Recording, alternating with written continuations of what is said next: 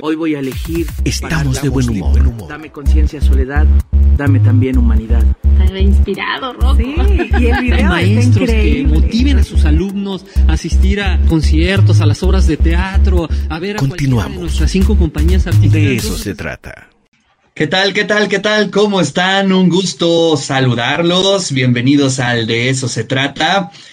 Hoy estamos muy contentos. Está conmigo nuestro queridísimo Juancito Nicolás Becerra, el lector Hola. más desordenado del mundo mundial.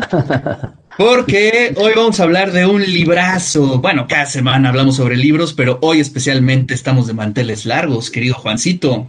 Sí, gran libro. Eh, Rogelio, muchas gracias por, por tu tiempo y tu generosidad y sobre todo por compartirnos este libro este año que, que a pesar de- del año tan fracturado, creo que ha tenido eh, pues grandes, gran aceptación con lectoras y lectores. Este es un libro que, que hoy justo yo este, lo recomiendo mucho para que esté en su lista de regalos, de intercambio, de Navidad, lo que quieran, pero regálense este libro y léanlo, en verdad es un gran libro de crónicas de, de un gran ciclista, de un gran periodista, de un gran este mandril ciclista, como él se dice, y nos mete, nos mete ahí a, al querido Edomex y a otras regiones. Además, es un libro internacional, Ricardo, de, de grandes rodadas.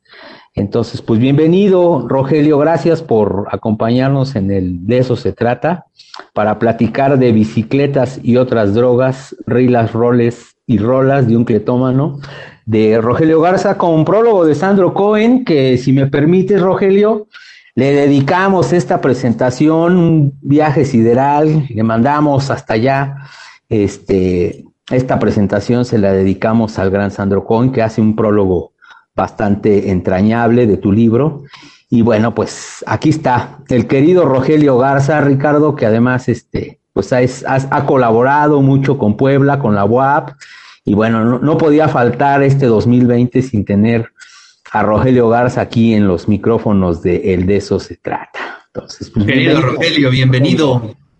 Muchísimas gracias a los dos. Este, les agradezco el espacio y el tiempo y la lectura que han hecho de, de- de las bicicletas y otras drogas.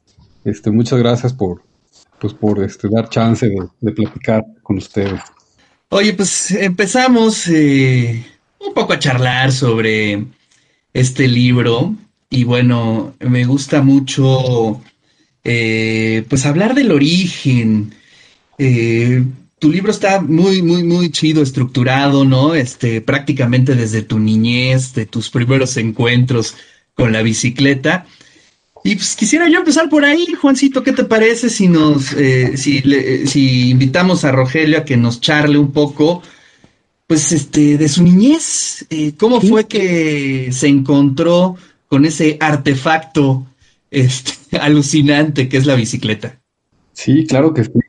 Este, bueno, también eh, con todo, con todo este gusto y, y con todo el corazón, pues estoy de acuerdo con Juancito en dedicarle esta plática, esta charla a- al maestro Sandro Cohen. Este, que eh, ahorita que les voy a platicar algo breve sobre mi infancia, pues este, debo decir que fue un gran amigo, pero también fue un, un mentor para mí eh, en estos últimos años, que, que tuvimos mucho contacto. Y pues fue como un segundo papá. Este, digamos que fue mi papá bicicletero, ¿no? Entonces, pues sí, se lo dedicamos al gran Sandro Cohen. Y ya, pues entrando en, la plática, este, pues mi, mi infancia, este, fue, este, pues muy, yo digo que fue muy normal. Eh, lo que yo lo que he observado últimamente es que, este, ahí se ha puesto mucho de moda el, la crónica de barrio, ¿no? Y, y- y tal parece que todos somos de barrio y, y, y y todo esto.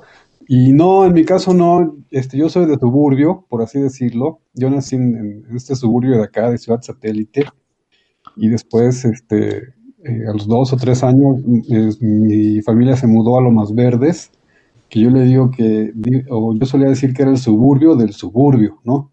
Porque este, si ya vivíamos aquí en el culo de, de la ciudad, en la zona metropolitana, pues uno de los más verdes fue disparar nuestra tósfera. Entonces, este, pues fue un lugar muy, eh, un lugar muy chingón para crecer, este, porque no había nada, eran puros cerros, era puro monte y llano. Entonces, este, eso más una bicicleta, este, el resultado era pues algo espectacular, ¿no? Este, tenías eh, eh, para dónde pedalear, tenías monte para pedalear y no te lo acababas. Entonces, este, yo vivía en una, en una, primero, primero eh, cuando nací estaba acá en, en, en, el corazón de Ciudad Satélite, en circuito, en Vista Hermosa, este, justo atrás de donde está ahorita el Walmart y el suburbio de Satélite, y a donde regresé a vivir con los años, ahora regresé a vivir aquí a un departamentito, este, a Vista Hermosa, entonces dice mi mamá que volví al barrio. Y después, uh -huh. eh, yo acá, acá fue donde aprendí a caminar, y luego ya en lo más verdes fue donde aprendí a andar en bicicleta.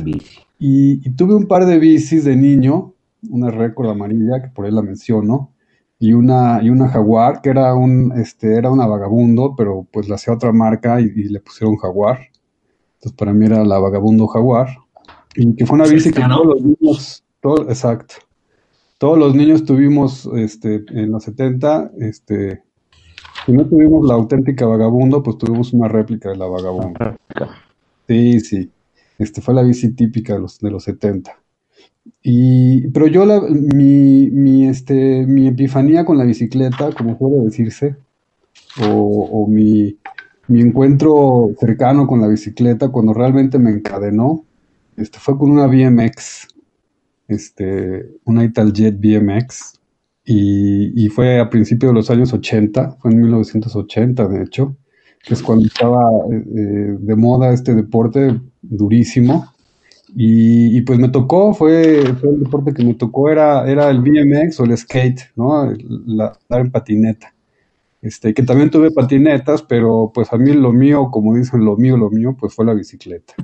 Y también fue muy curioso la manera en que, en que di con ella, con esta BMX que, que, yo digo que fue la que me cambió la vida, porque yo de niño tenía un problema de sobrepeso, este, era bastante gordo, y además era pues, el blanco de todas las burlas, lo que lo, en la escuela, lo que hoy se llama el bullying.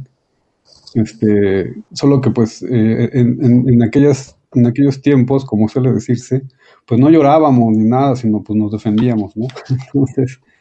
Agarrábamos piedras. Sí, sí, este, como todos nosotros lo hicimos en, en, en, aquel momento, pues este, yo me, me, madreaba con todo aquel que, que tratara de burlarse de mí, ¿no? De bullearme. Este, y esto pues me llevó a peregrinar por un chingo de escuelas, porque todas me corrían precisamente por eso, por pelearme, ¿no? Entonces, aparte de, como digo ahí en el libro, aparte de que era gordo, era feo y peleonero, entonces en ningún lado me querían, en ninguna escuela me querían, ¿no? no, era yo muy pesado, cabrón. También por eso se burlaban de mí, porque era yo pesadísimo. Este, y luego, este, pues cuando al fin logré terminar la primaria, eh, que fue un drama terminar la primaria para por esta razón, porque no podía permanecer en una escuela. Este, cuando logré terminar, mi mamá me dijo que este, pídeme lo que quieras y te lo regalo, ¿no? De, de, premio, de que pudiste terminar la primaria. Y le pedí esa bicicleta BMX. Y en cuanto me subí en esa bicicleta, pues cuando me bajé, puedo decir que era otra persona. Ajá, en menos de un año prácticamente era otra persona. Y yo por eso digo que soy quien soy por las bicicletas. Si no fuera por las bicicletas, quién sabe quién sería hoy o quién sabe qué hubiera sido de mí. Entonces, eh, sí, pues sí, fue algo como... Eh, yo, mira, yo siempre he dicho que andar en bici es pura magia. Eh, yo tengo muy fija la idea esta de, de que cuando andas en bicicleta, en realidad estás caminando en el aire, ¿no? Estás flotando y vuelas con los pies.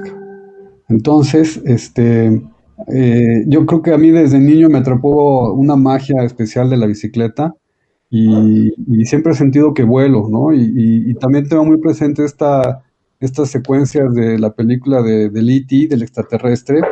Ah, genial, ¿no? Claro, en los 80 fue este, una, una película eh, muy importante este, que todos nosotros vimos en aquella edad y que tuvo mucho que ver con el deporte, con el BMX, porque después de la película, este, pues cientos de miles de chavillos como nosotros, pues corrimos. Bueno, yo ya andaba en bicicleta, pero sí fue un, gran impulso el que dio esta película. Este, pero lo que refleja ahí Spielberg en esta película es el hecho de que cuando vas en bici vas volando. Y lo ves claramente, ¿no? Esa es la magia de la bicicleta para mí. Entonces yo creo que desde chamaco eso fue lo que me, lo que me atrapó y luego pues este, me quité de encima este peso que tenía el sobrepeso y, dejé de tener problemas en la escuela y dejaron de correrme de la escuela porque dejé de pelearme y todo fue como una cadena de sucesos para bien, ¿no? Entonces también así lo expreso en el libro, que fue haber elegido esa bicicleta fue este, la decisión más inteligente que he tomado en la vida. Te liberaste del Twinkie. Me liberé del Twinkie, era yo, claro, como bien, bien bajado ese balón. Este, como, bien lo comentabas, el libro es una sucesión de, bicicletas y de drogas y de sucesos en, en, mi vida, ¿no? Entonces, este, ciertamente, mi primera, yo digo que fue mi primera adicción infantil fue el azúcar. Y, era yo súper adictazo a los Twinkie Wonder y hasta la fecha sigo siendo un súper a los pastelitos. Este... Ahora, ahora del gansito, ¿no? De la, de la nueva versión del gansito. es que, mira, yo desde niño tengo ese tema, como todos, ¿no? Entonces, este, y cuando sale uno nuevo, yo lo que hago es cuando sale alguno nuevo, voy y lo, lo pruebo. Pero ya es una costumbre que tengo. Tampoco como así diario, me la paso tragando, no, pero pues sí, dos, tres veces por semana voy y me compro unos, un pastelito y...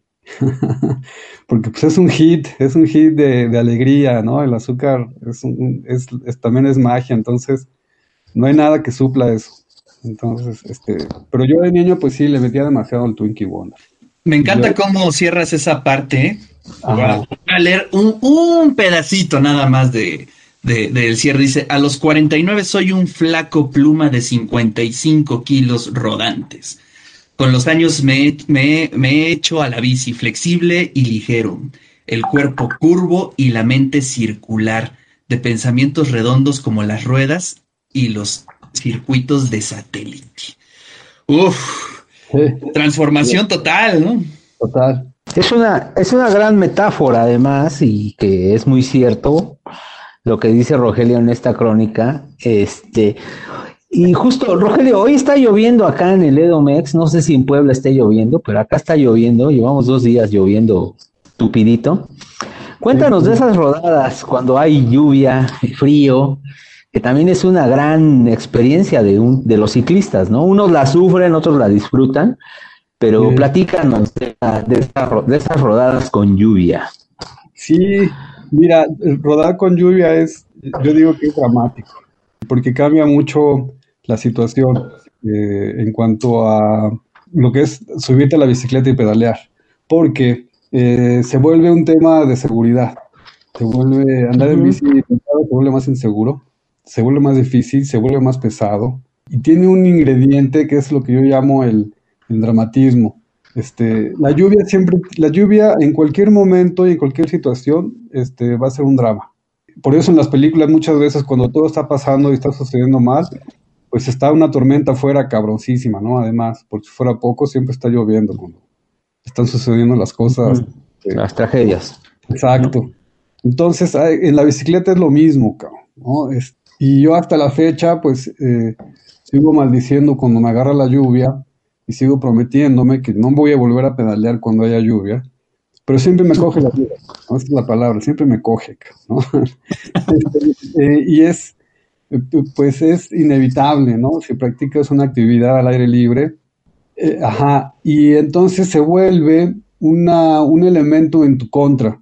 Ya sé que todo esto es muy discutible, pero para mí la lluvia es un elemento que va eh, siempre en tu contra, porque la bici en realidad no toca el asfalto, sino con el agua la bici va flotando, también flota y, es facilísimo patinarte. Los frenos, pues, por supuesto, no frenan, ¿no? Este, es muy fácil caerte porque no ves, eh, muchas veces por el agua y los charcos, pues no ves dónde hay una piedra o dónde hay un agujero.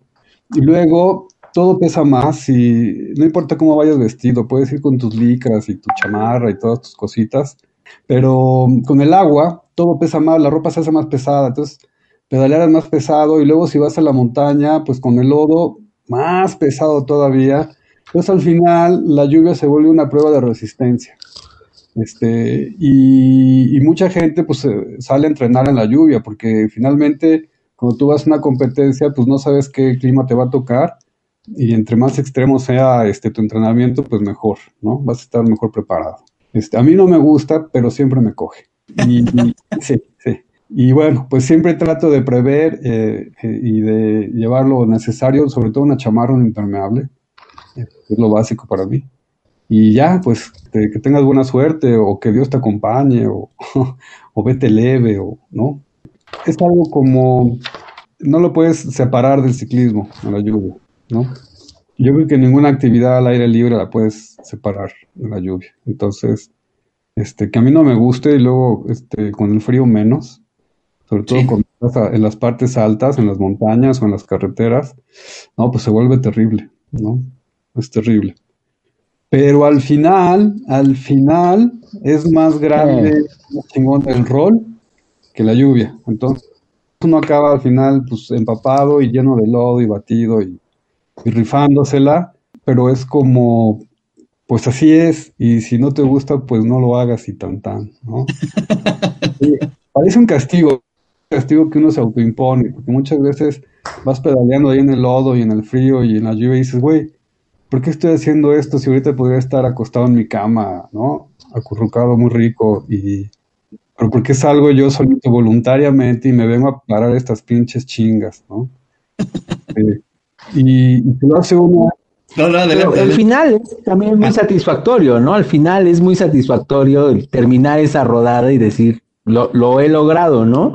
Y también a veces no puedes parar porque pues tienes que llegar a o, buscar un lugar donde cubrirte, ¿no? Entonces, creo que tiene también su grado de satisfacción este seguir rodando en la lluvia y terminarla, ¿no? Claro, como, pues es, es, lo que lo que propone el libro, ¿no? Este, al final lo que el ciclista quiere es esa recompensa que, que mencionas, ¿no? Esa satisfacción y esa tranquilidad y esa ese relajamiento y esa paz que te queda, este, la tranquilidad, llegar a ese punto ya de regreso y, experimentar esto que estás mencionando ahorita, Juancito, que tú que eres ciclista, este, pues no tiene precio, como dicen, ¿no? Sí, sí. Vale la pena el para disfrutar después la relajada. Sí, claro.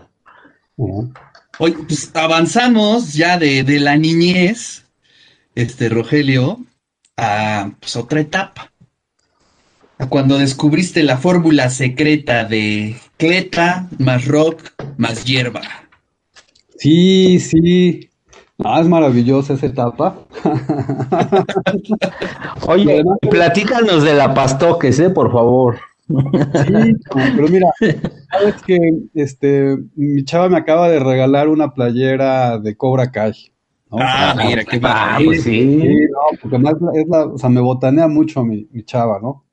Este, porque a mí dice, güey, está divertida, pero está muy ñoña. Le digo, pues No, no, no. A mí lo que, lo que, digamos, yo lo que rescato de Cobra Kai es un fragmento, es una secuencia con la que empieza uno de los capítulos y en la que este, este, el chavillo este, bueno, eh, en los 80 sale de su casa con un Walkman y un cassette de este, le da play y empieza a pedalear su BMX. Y esa secuencia retrata mi adolescencia, tal cual, ¿no? Y es esa fórmula que menciona Ricardo, ¿no? Este, en los 80, subirte con tu música, con audífonos o con tu radio portátil, ir escuchando rock y, en tu BMX y, fumar y, Pacheco, pues esa era la vida. Esa era la gran vida, cabrón. Yo, esa es la, digamos que de toda la serie de Cobra Kai, es la experiencia que rescato y que guardo, es para mí es memorable por eso, ¿no? Porque en cuanto la vi, le dije a, mi novia, no mames, eso es mi adolescencia, qué pedo. Y sí, mi adolescencia este, así transcurrió en bicicletas BMX, escuchando rock y fumando marihuana. Y, y para mí fue una gran adolescencia, además, ¿no? Este, lo disfruté tanto, tanto que hasta la fecha pues conservo los hábitos, ¿no? Ya no, ya no ando como adolescente, pero pues este, conservo los hábitos de andar en bicicleta y de fumar y de rockear además. Oye, y ahí es donde se empieza como a, conformar eh, todo este círculo, universo de la contracultura, ¿no? Es decir, eh, bicicleta, rock, drogas. Y ahí es donde pues empiezas a definir un poco tu, pues, tu perspectiva, ¿no? Prácticamente de la vida, ¿no? Sí, sí, y fíjate, ahora que lo mencionas, fue durante esa década, durante los 80, donde se definió todo eso este, en mi persona, y mucho tuvo que ver entre, yo viví un año en Estados Unidos, en 84, este, y ahí fue donde me amacicé, ahí fue donde empecé a fumar marihuana, con unos primos, muy atas locos y muy bicicleteros además, que ellos fueron los que verdaderamente me inocularon el BMX. Este, después de eso ya este, no te bajas de la bicicleta ni para cagar, cabrón, ¿no? Este, y sí, y, eh, pero después, este, pasa esta época y, y, pasa este año y regreso y sucede el temblor, cabrón, ¿no? El temblor fue un tema que a todos nos dejó de algún modo marcados, pero además yo ese año precisamente, en 1985, yo descubrí a José Agustín.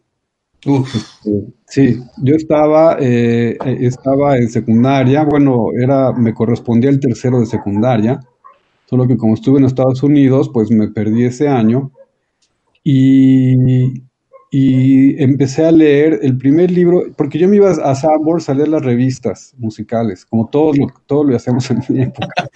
No tenemos dinero para comprar revistas musicales, que además casi todas eran gringas, este, pero tiempo de ir a leerlas al Sanborns, ¿no? Y, y ahí me encontré una vez un libro de José Agustín, el de la nueva música clásica. Entonces, pues lo leí y, y esa fue como, ese fue como mi, mi, pues mi iluminación juvenil, o mi revelación juvenil.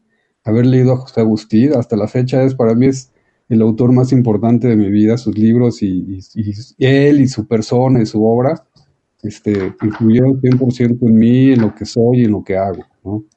Este, entonces, este, sí, tienes, tienes toda la razón. Este, para mí, en esos años fue donde se me forjó toda esta idea de la bicicleta como un este, medio de transporte contracultural y, también es una de las, de las cosas que, de las que escribo mucho en el libro, ¿no? Porque la bicicleta ha sido retomada por prácticamente todos los, los, las movidas contraculturales como su medio de transporte favorito, ¿no?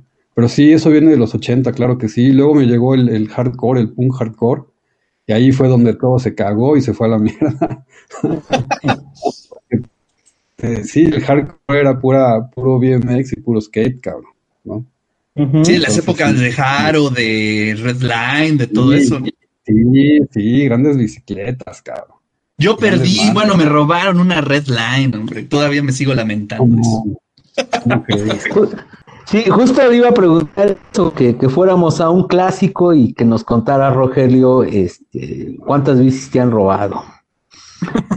que, creo que el que no ah. fue ciclista, este, digo, creo que a todos nos han robado bicicletas como buenos ciclistas, ¿no? Entonces, a ti cuéntanos esa experiencia, Roger. a mí me han robado dos bicicletas. Ya. Este, una de chavo, de chavillo, este, eh, fue una BMX y fue una BMX que era usada y que yo con esa otra bicicleta. Este, Entonces la di un intercambio, pero este, no la volví a ver. Y este, la otra fue una bicicleta de montaña, porque yo había condicionado un Specialized que yo había, arreglé para la ciudad. Mm. yo distribuía y vendía mis libros, el de las bicicletas y sus dueños, el libro anterior a este. Y este. Entonces, este, yo antes eh, hacía mucho lo que hoy hace, por ejemplo, Javier Ibarra. Hasta la fecha hoy entrego muchos libros en bici, muchísimos. Pero antes prácticamente todos los libros en el área metropolitana me los chingaba yo en la bicicleta. Ahorita con la edad y con la inseguridad y todo esto, pues ya no, ya me da frío y ya me da flojera y entonces este, los que están a mi alcance los entrego en bici y los que no los, los envío por mensajería o cosas así. Y pues un día venía yo de regreso de, de, entregar y de cobrar libros. Me, acuerdo que venía ahí por Marina Nacional, por está, es el Metro Tacuba, que está ahí. Creo que hubo uno o dos semáforos antes del Metro Tacuba. Este, me paré porque sonó el teléfono, traía yo un celular y traía una backpack con un, me quedaban como dos o tres libros, traía una lana porque había vendido varios libros y había cobrado en varias librerías de la Roma y de la Condesa y, sonó mi teléfono, ¿no? Pues, sentí la vibración, entonces me, me hice a un lado en un semáforo, saco un teléfono, le contesto a un cuate, un amigo mío, este, y en ese momento llegan dos chavos por atrás y con un fierro y a ver, pues, bájate, ¿no? Pero bájate con la bici, con la backpack, con la lana, y con todo, ¿no? en la mano el celular y ni se dieron cuenta ni lo pelaron.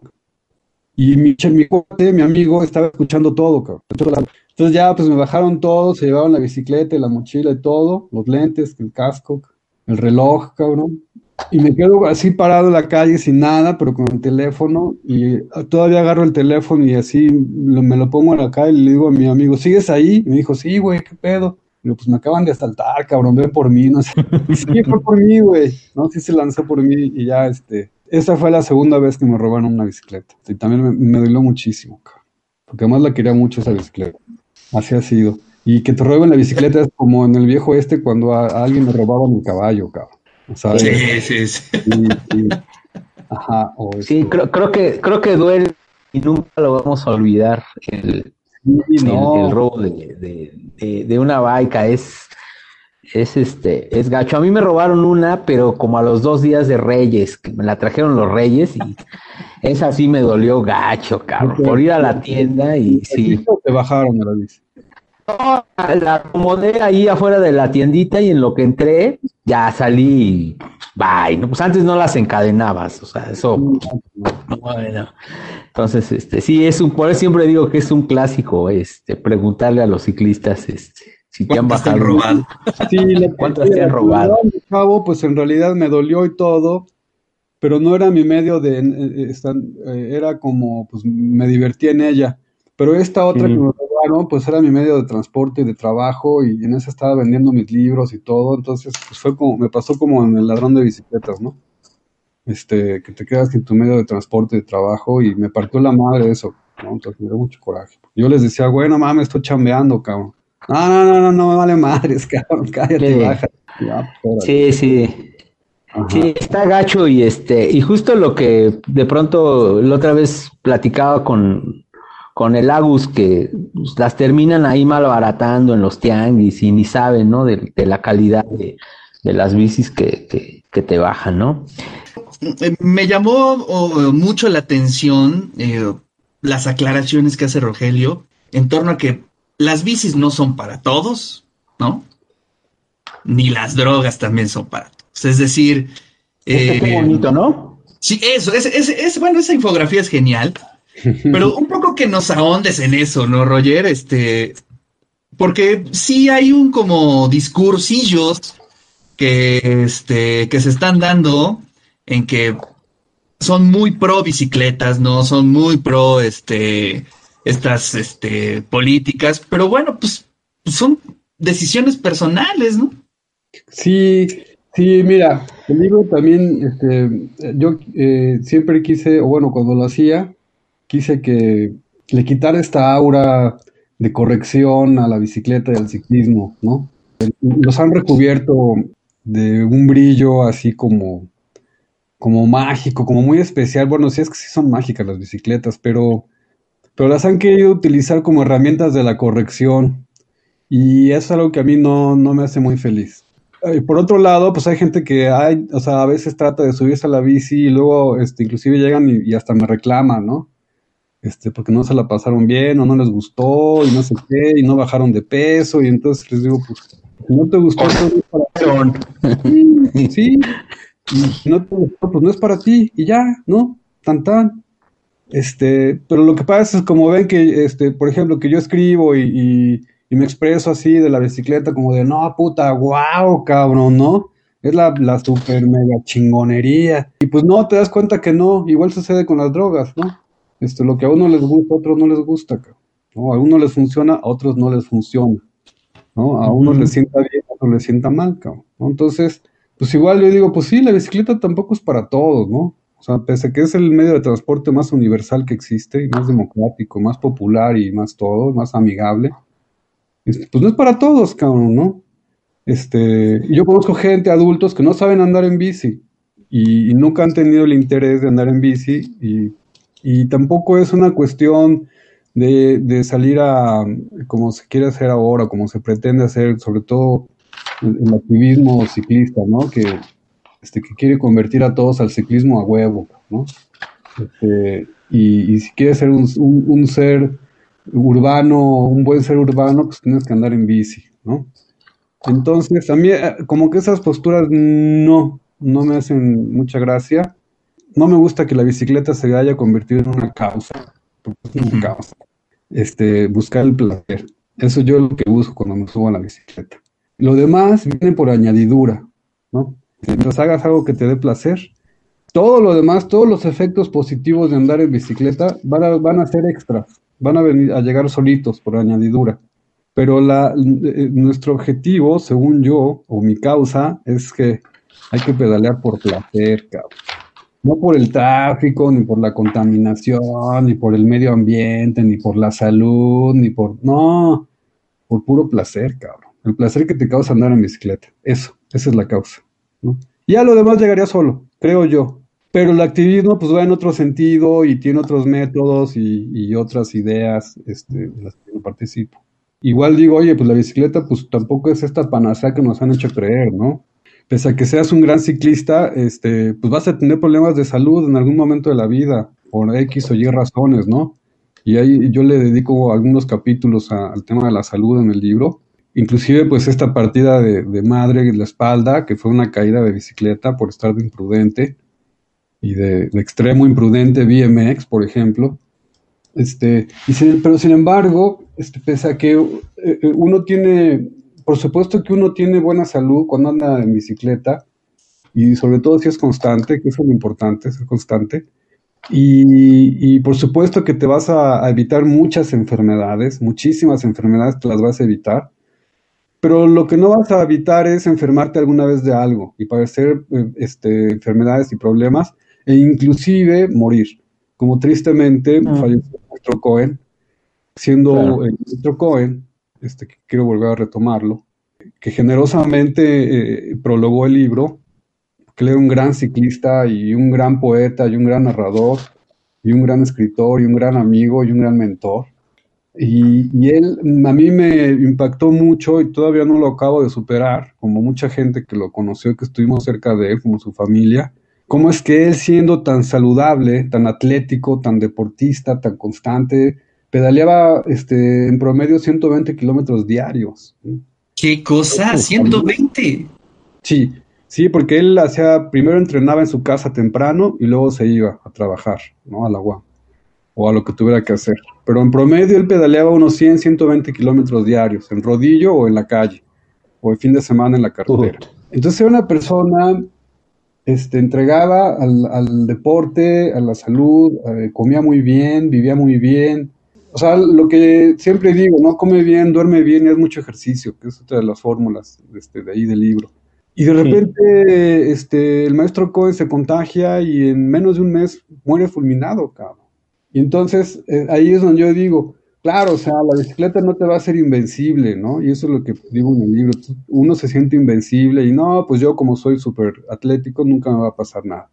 Y no, sí, sí te pasa, cabrón. Entonces, este, pues también era eso, ¿no? Este, remarcar eso que eh, sí, la bicicleta te hace mucho, eh, te da mucho beneficio, ¿no? A, la, la, salud, pero este, no te va a quitar, no, nunca te va a exentar de, de padecer algo, ¿no? Inclusive claro. de, o, o, de morir en un accidente, o de morir atropellado, ¿no? Como cada vez que subes a la bici, pues es algo que considero, yo siempre lo considero, ¿no? Este, hoy me pueden atropellar y voy a tener cuidado, ¿no? O sea, lo pienso todos los, todos los días que me subo a la bici, porque pues, sería, es como, hemos visto que además es muy común, sobre todo en México, ¿no? Cómo han estado muriendo ciclistas atropellados. atropellados. Sí, lo peor es que se está normalizando, entonces pues está cabrón. Pero sí, yo, y es lo que digo hasta el final, este, en el libro, ¿no? En esta crónica del último pique. O sea, desde que salí en la mañana ya sabía lo que iba, cabrón.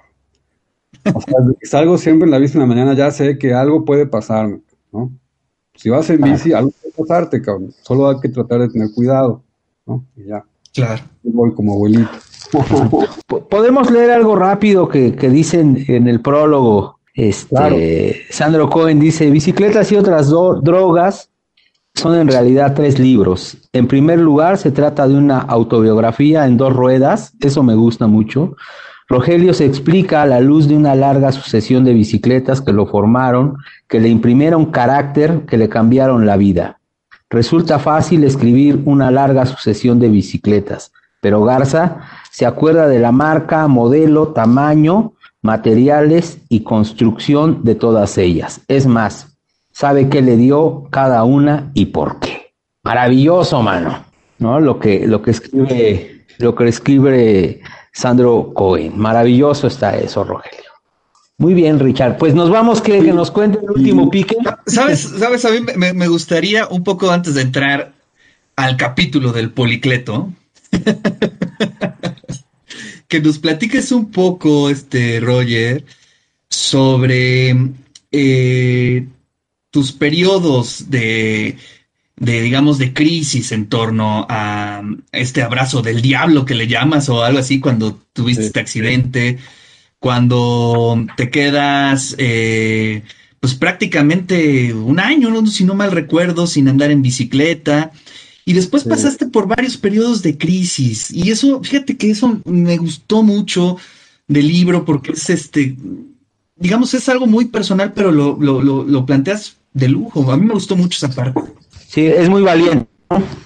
Pues creo que eh, todos en algún, o sea, todos tenemos ese tipo de etapas en la vida, ¿no? Este, quizá yo porque tengo la, la, el gusto por este, escribirlo y describirlo como fue. Pero sí han sido, como bien lo mencionas, han sido crisis que yo les llamo caídas, son como las caídas que, que tienes en la vida, ¿no? Y pueden ser caídas físicas, literalmente te caes de la bicicleta y te lesionas, como me sucedió y, me lesioné la espalda, este, que fue una lesión que me duró, este, pues, más de una década, ¿no? Hasta que descubrí por, finalmente un, a un médico del deporte que me ayudó muchísimo y que tristemente ya falleció.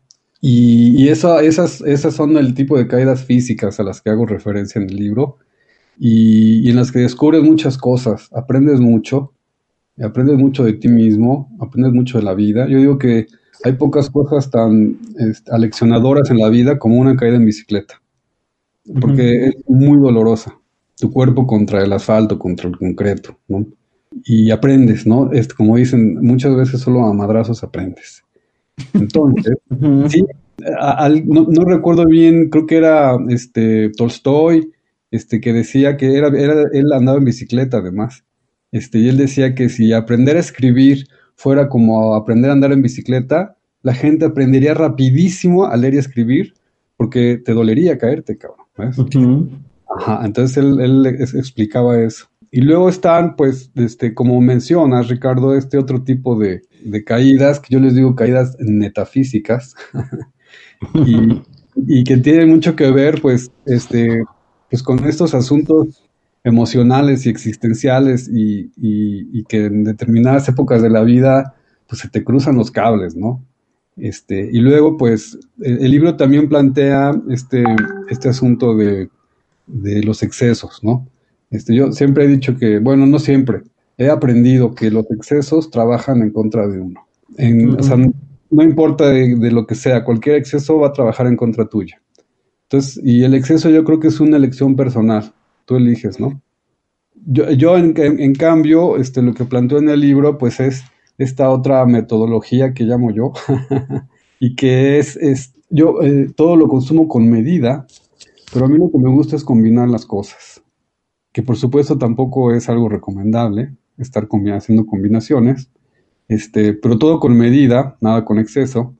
Y, yo lo que digo, mi teoría es que este, esos, esas pequeñas porciones, es la suma de esas pequeñas porciones te dan un gran total, ¿no?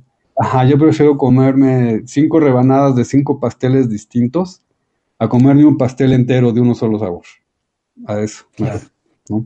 Y bueno, pues yo también tuve una época de, excesos, como todos en la vida.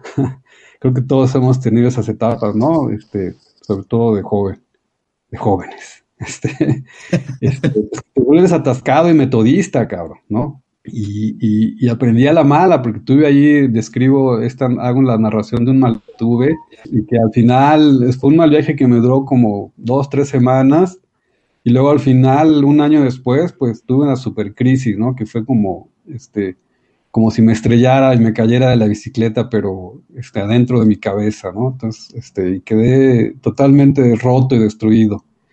Y luego pues vino esa parte de la reconstrucción interna y, y, cómo encontré a una persona que me ayudó, este, que yo le digo mi hombre del poder, fuera un, un chamán de la antigüedad y que en realidad es un psiquiatra este, muy chingón, un psiquiatra místico además, especialista en, drogas además.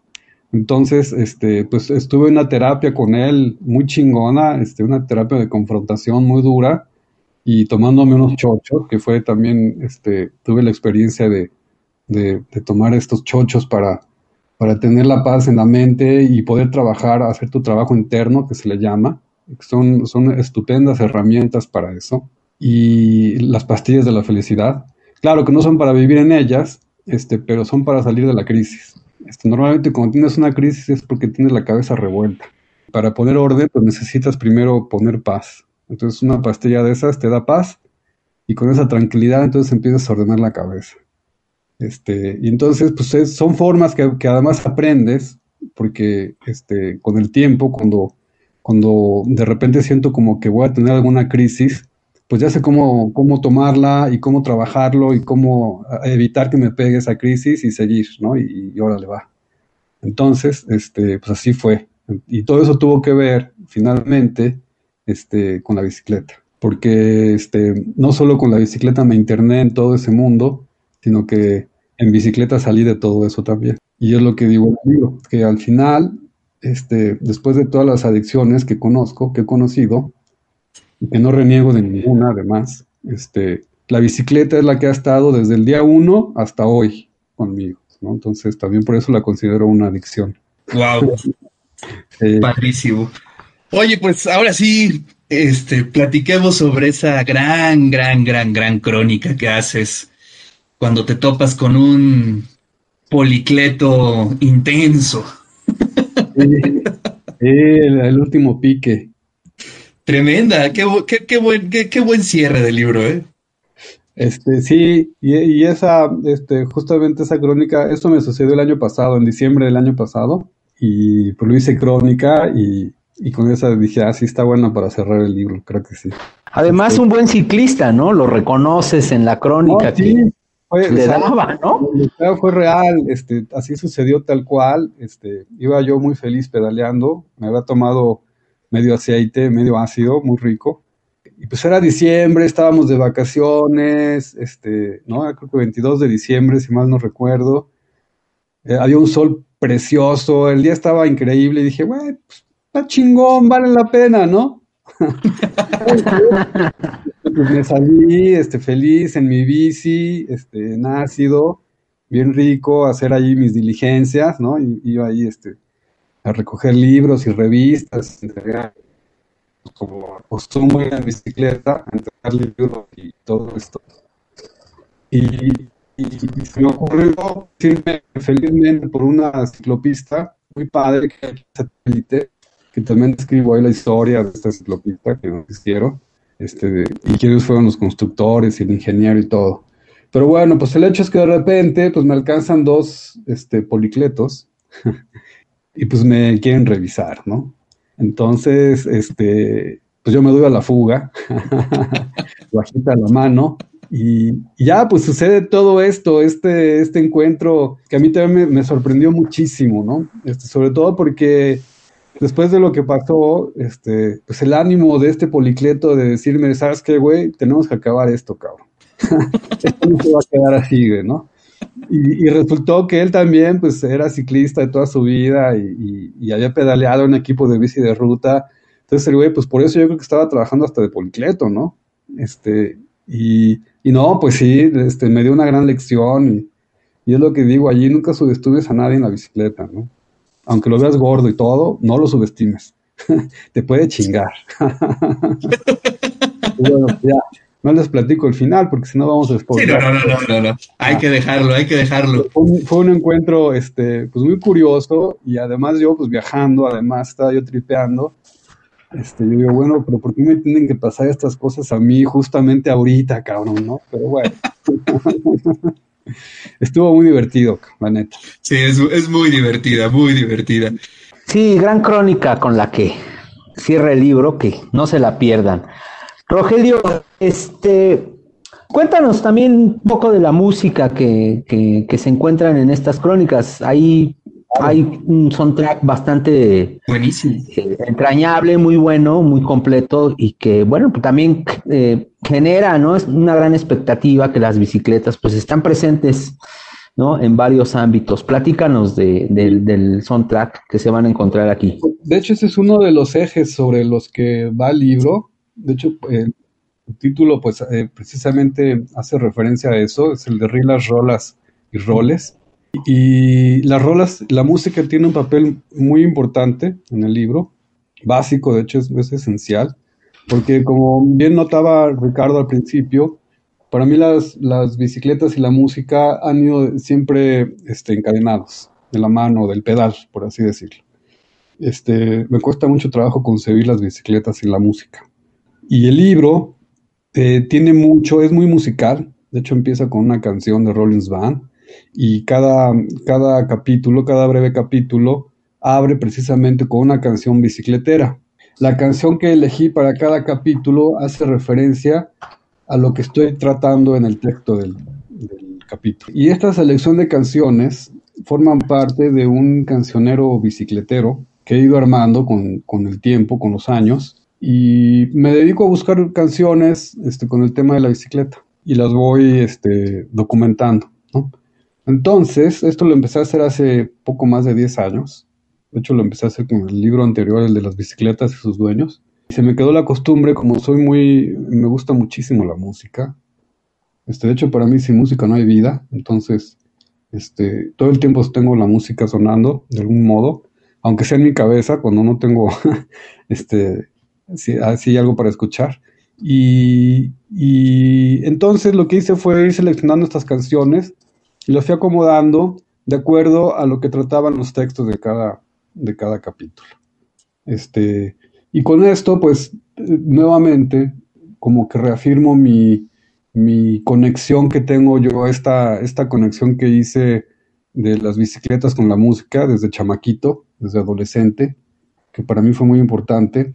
Y es que yo por ahí así lo escribí en el libro, este, es, la música, el rock es energía y la energía es movimiento y el movimiento, como decía Einstein, pues es equilibrio. Entonces para mí la música y particularmente el rock es lo que mueve este, a mis bicicletas. y ese movimiento pues es lo que las mantiene en equilibrio.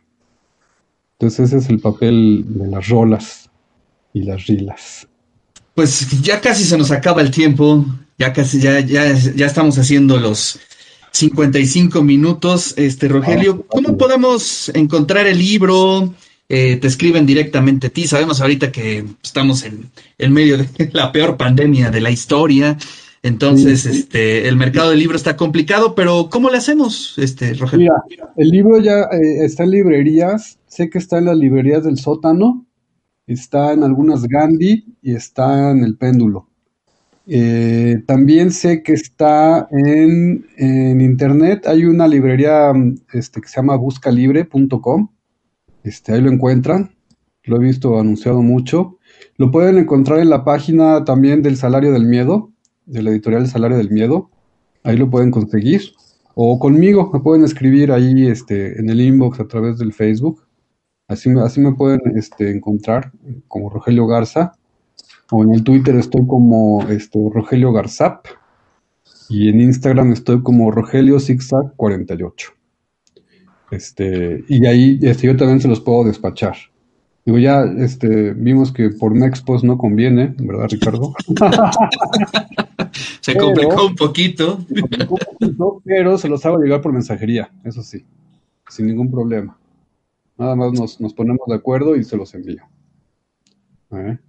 Juancito, ¿quieres decir algo? Gran libro, gran libro, libro de los ¿eh? libros del año. Este, yo, yo en verdad que por una coincidencia este, pues llegó muy pronto conmigo, estaba recién salido de, del taller de, entonces me lo entregaron y la verdad que lo, he recomendado todo el año porque es un libro que, se debe leer, vale mucho la pena.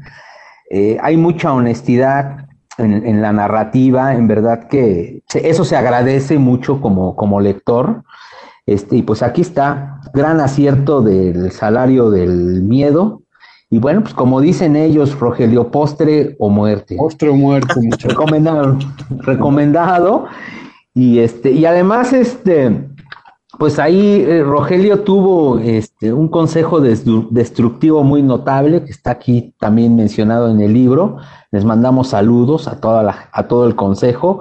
Y no se pierdan este gran libro de, de Rogelio Garza, éntrenle. Y bueno, pues muchas gracias, Rogelio, por, por tu tiempo y tu generosidad de estar hoy platicando con nosotros de, este gran libro. Muchas gracias a ustedes. Pues estamos en contacto. Muchas gracias y gracias por el, interés en el libro. Qué bueno que les gustó. No, muchas gracias, Rogelio. Te mandamos un fuerte abrazo. Juancito, como siempre, un verdadero placer charlar contigo. muchas gracias. Muchas gracias a los dos. Gran, gran charla. Un abrazo. Vamos a hacer un corte nosotros y regresamos aquí al de eso se trata. Hasta la vista.